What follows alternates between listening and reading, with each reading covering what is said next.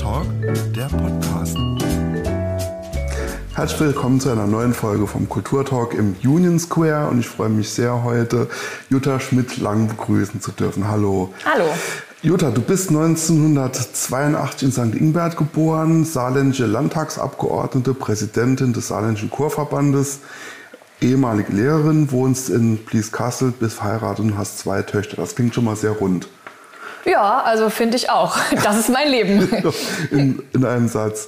Ähm, wir haben gerade gesagt, du bist Präsident des Saarländischen Chorverbandes und äh, wenn ich es richtig gesehen habe, äh, ging das bei dir los, du hast schon sehr früh als Kind gesungen. Woher kommt die Begeisterung? Also ich habe immer schon gerne gesungen zu Hause und das war, glaube ich, wirklich so der, das Verdienst meines Papas. Weil mein Papa ist auch jemand, der immer ähm, zu Hause ein Lied auf den Lippen hatte, der auch in der Schule Musik unterrichtet hat selbst ähm, und der wirklich ja, mich dafür begeistert hat. Es gab kein zu Bett gehen abends, ohne dass wir ein paar Lieder zusammen gesungen haben.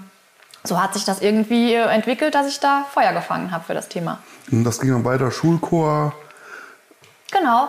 Also ich bin äh, in den, bevor, also nicht auf meiner Schule zuerst, sondern in einer Art Kinderchor, der an einer anderen Schule angedockt war.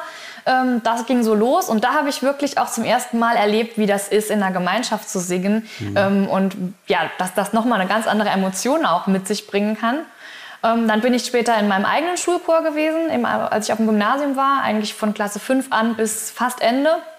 Und dann immer, ähm, da war ich eine Zeit lang Kirchenchor bei uns, also ich habe alle Genres auch so ein bisschen mal mitgemacht ähm, war auch später dann verschiedenen Projektchoren immer noch unterwegs. Also ja, eigentlich immer irgendwie mit Chorgesang verbunden und mit Gesang überhaupt. Mhm, das geht dann irgendwann bis hin zur Präsidentin des Chorverbandes. Kommen wir gleich drauf. Äh, du hast gerade gesagt, du warst ähm, auf einem Gymnasium in Blieskastel, auf dem von der Leyen Gymnasium, mhm.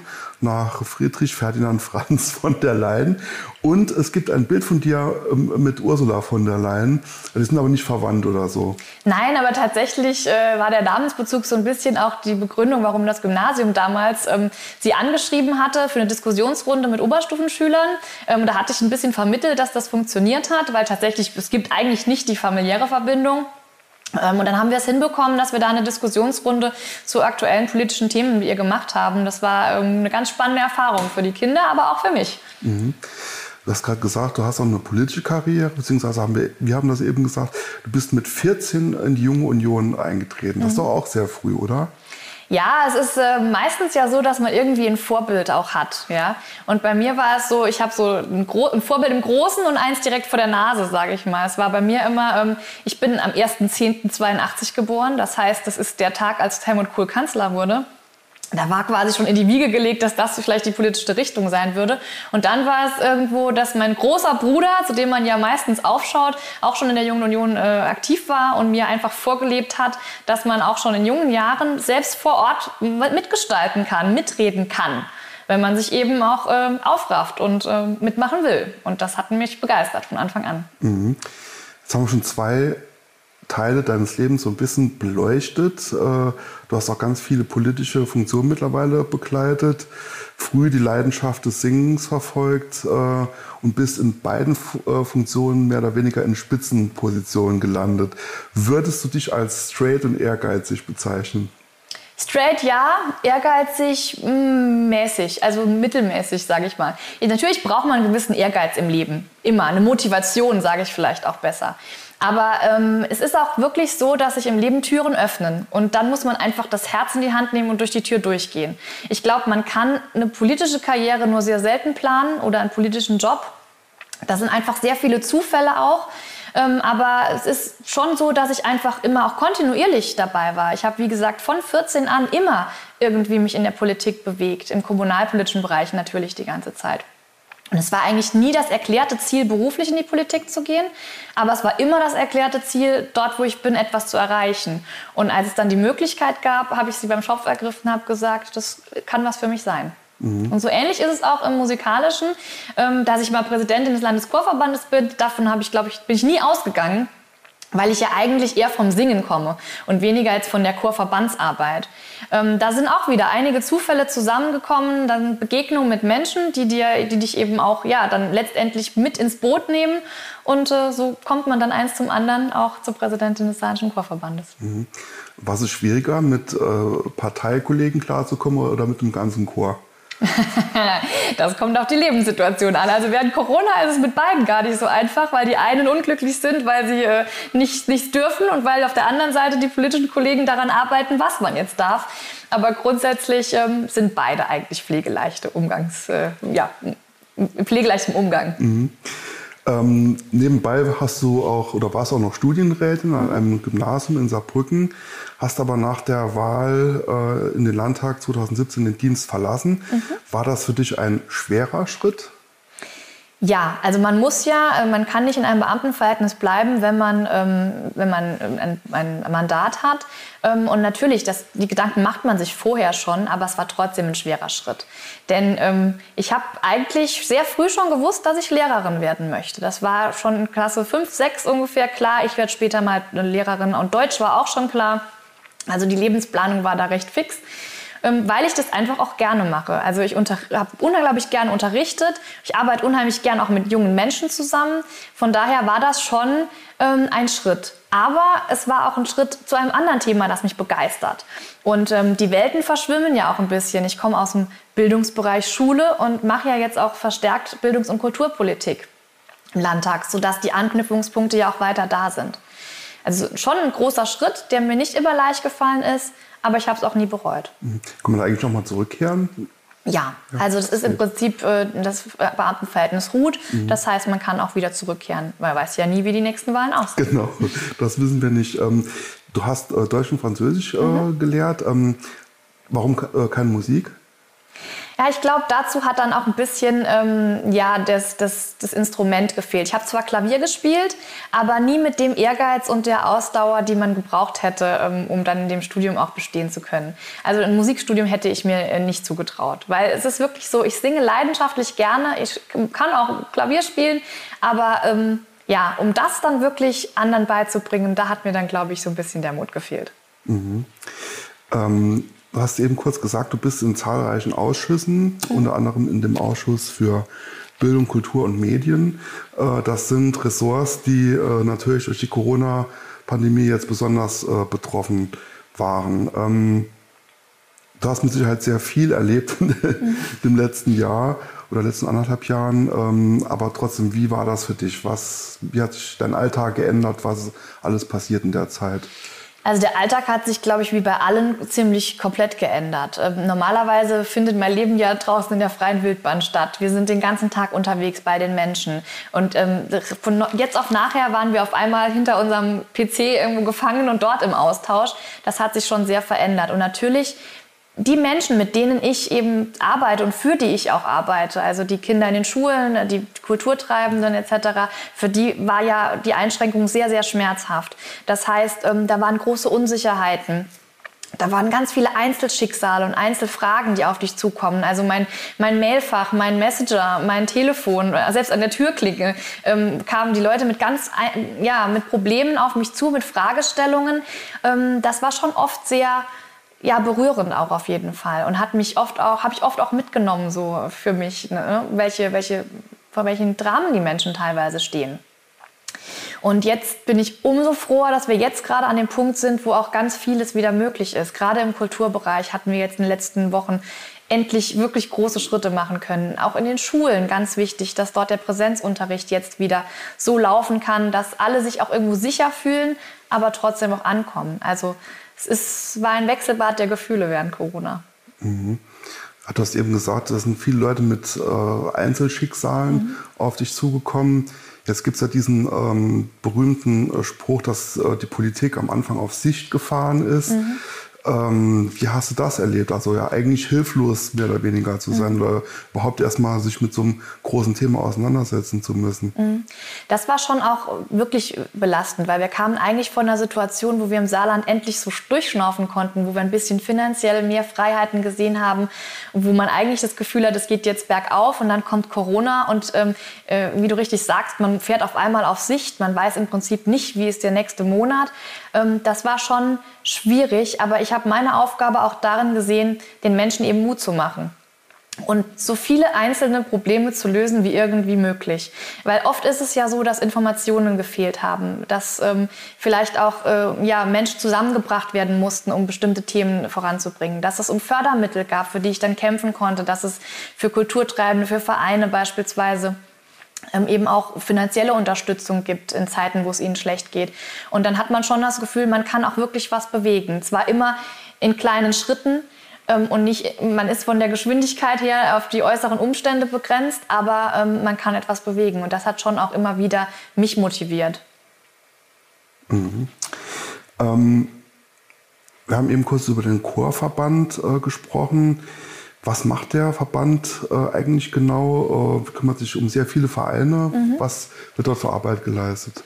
Also das ist ähm, das, das Witzige ist ja, ich wurde Präsidentin des Chorverbandes im Oktober letzten Jahres, äh, kurz bevor dann alles dicht gemacht wurde. Das heißt, das echte Leben äh, kenne ich auch noch gar nicht so wirklich aus der Anschauung. Im Prinzip ist es so, wir sind der Interessenvertreter für die Chöre auf der einen Seite. Wir sind auch ein Stück weit Dienstleister, also wir unterstützen Chöre.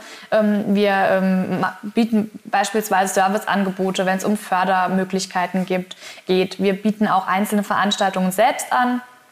Ähm, wir planen jetzt gerade Sing City 2022 in St. Wendel, ein großes Chorfestival, ähm, worauf ich mich schon sehr freue. Und wir sind natürlich auch so ein bisschen der Mittler zwischen den Institutionen. Gerade jetzt während Corona war das die Hauptfunktion. Also den, den Menschen draußen, den Sängerinnen und Sängern mitzugeben, was ist im Moment möglich, wo könnt ihr euch hinwenden, wo gibt es Fördermöglichkeiten. Das ist so das, was wir eigentlich ähm, meiste Zeit machen. Mhm. Das ist jetzt sehr viel Organisation, aber während ähm, Corona war ja gerade Singen äußerst mhm. verboten, möchte ich fast sagen. Mhm. Äh, also während man vielleicht noch irgendwie Gitarre spielen konnte, aber der Ausstoß von von Luft äh, war jetzt, sagen wir mal, eher ungünstig während der Zeit. Wie seid ihr damit umgegangen? Also wir hatten lange Zeit wirklich das Gefühl, wir sind äh, die Pest, so ungefähr. Ähm. So wurde es ein bisschen auch vermittelt.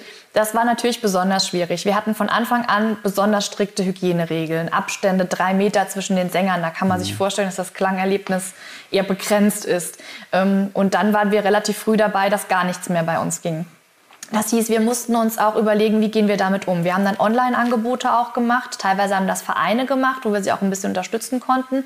Wir selbst als Verband haben aber auch Online-Proben angeboten ähm, zu ganz verschiedenen äh, Bereichen, auch Stimmbildungsangebote und haben dann versucht, eben zumindest ähm, ja, den, den Faden nicht abreißen zu lassen. Auf der anderen Seite haben wir auch schon uns vorbereitet auf die Zeit danach. Also wir haben gesagt, sobald es losgeht, wollen wir einen Neustart machen und haben dann uns ein Projekt vorgenommen, jedem saarländischen Ort ein Kinderchor. Mhm. Ähm, dafür haben wir auch Projektmittel vom Land dann bekommen, weil das wir mit dem Projekt auch überzeugen konnten. Und ähm, haben jetzt auch jemanden, der sich explizit darum kümmert, im Moment ähm, Kinder zusammenzubringen, anzusprechen, die jetzt singen möchten, Chorleiter auf, ausfindig zu machen, Kommunen, also die Beteiligten zusammenzubringen, um die weißen Flecken der Chormusik im Saarland ähm, bunt zu machen.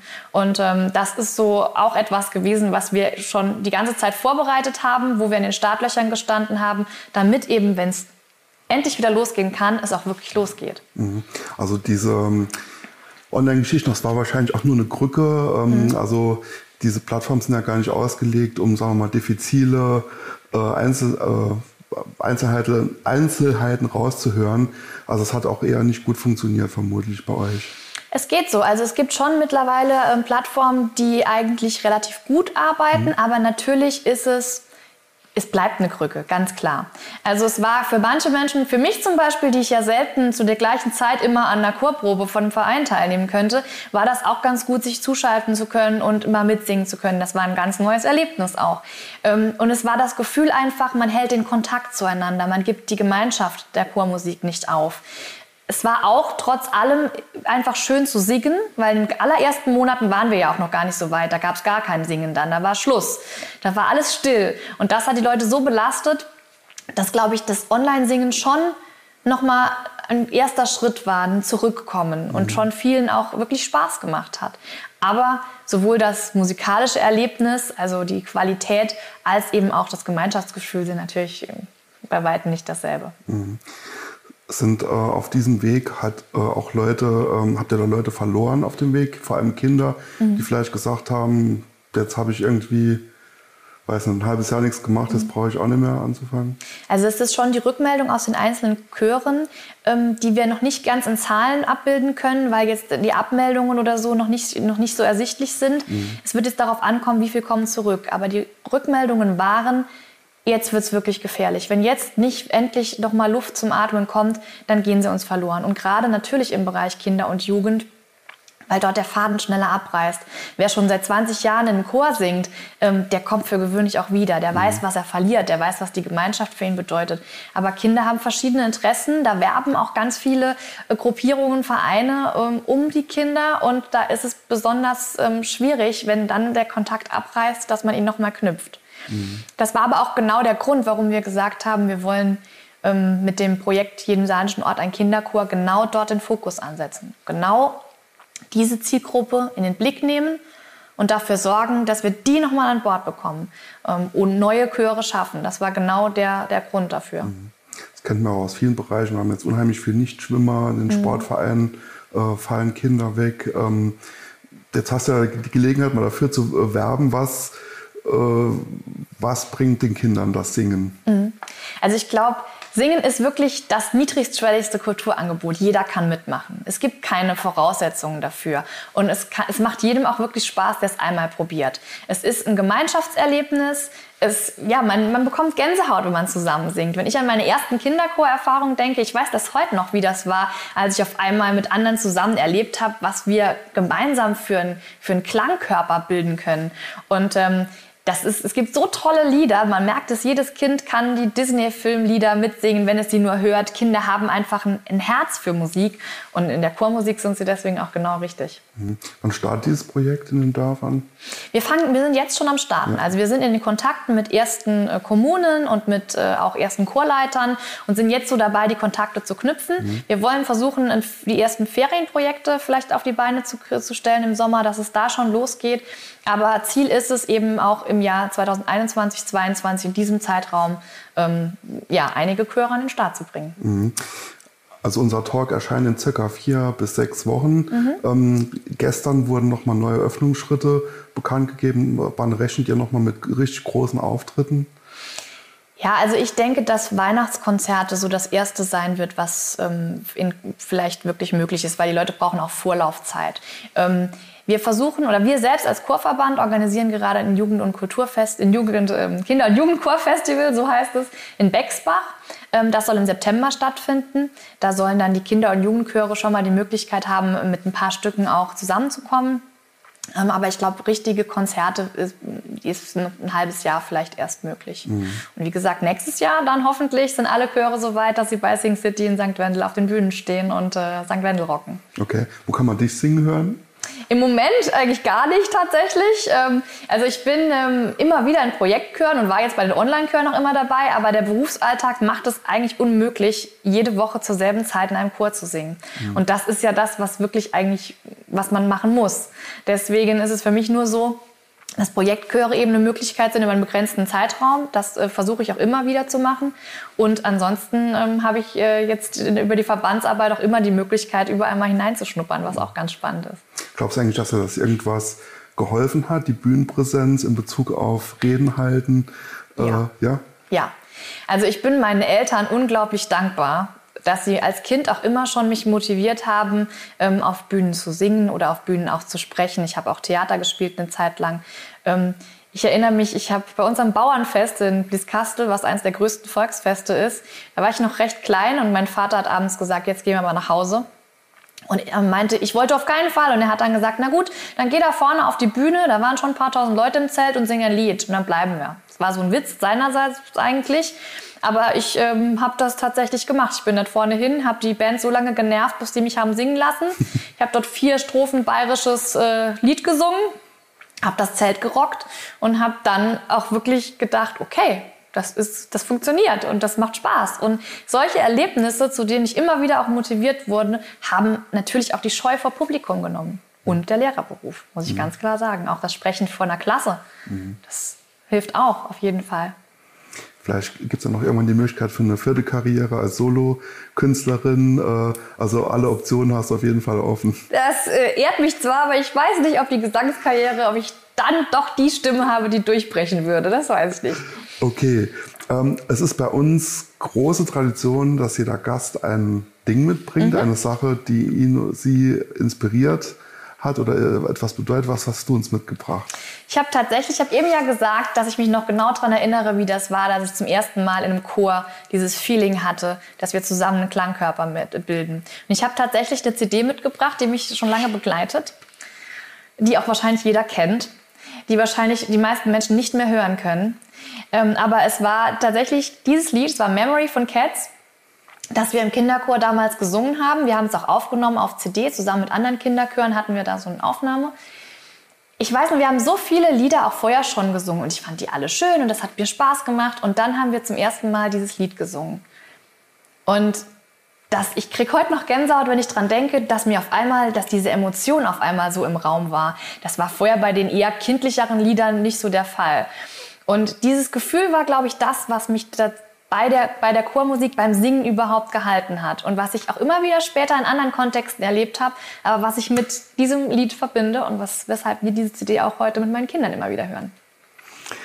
Cats, Andrew Lloyd Webber, glaube mhm. ich. Mhm. Äh, ja, ein Leben auf der Bühne, in der Schule, in der Politik, äh, auf, auf der, mit, mit dem Chor zusammen.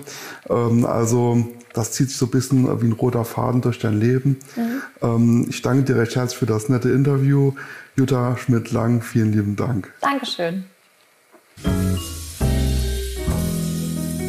Das war der Kulturtalk. Diese Folge gibt es auch zum Ansehen auf YouTube. Wir hören uns nächsten Mittwoch wieder zu einer neuen Folge.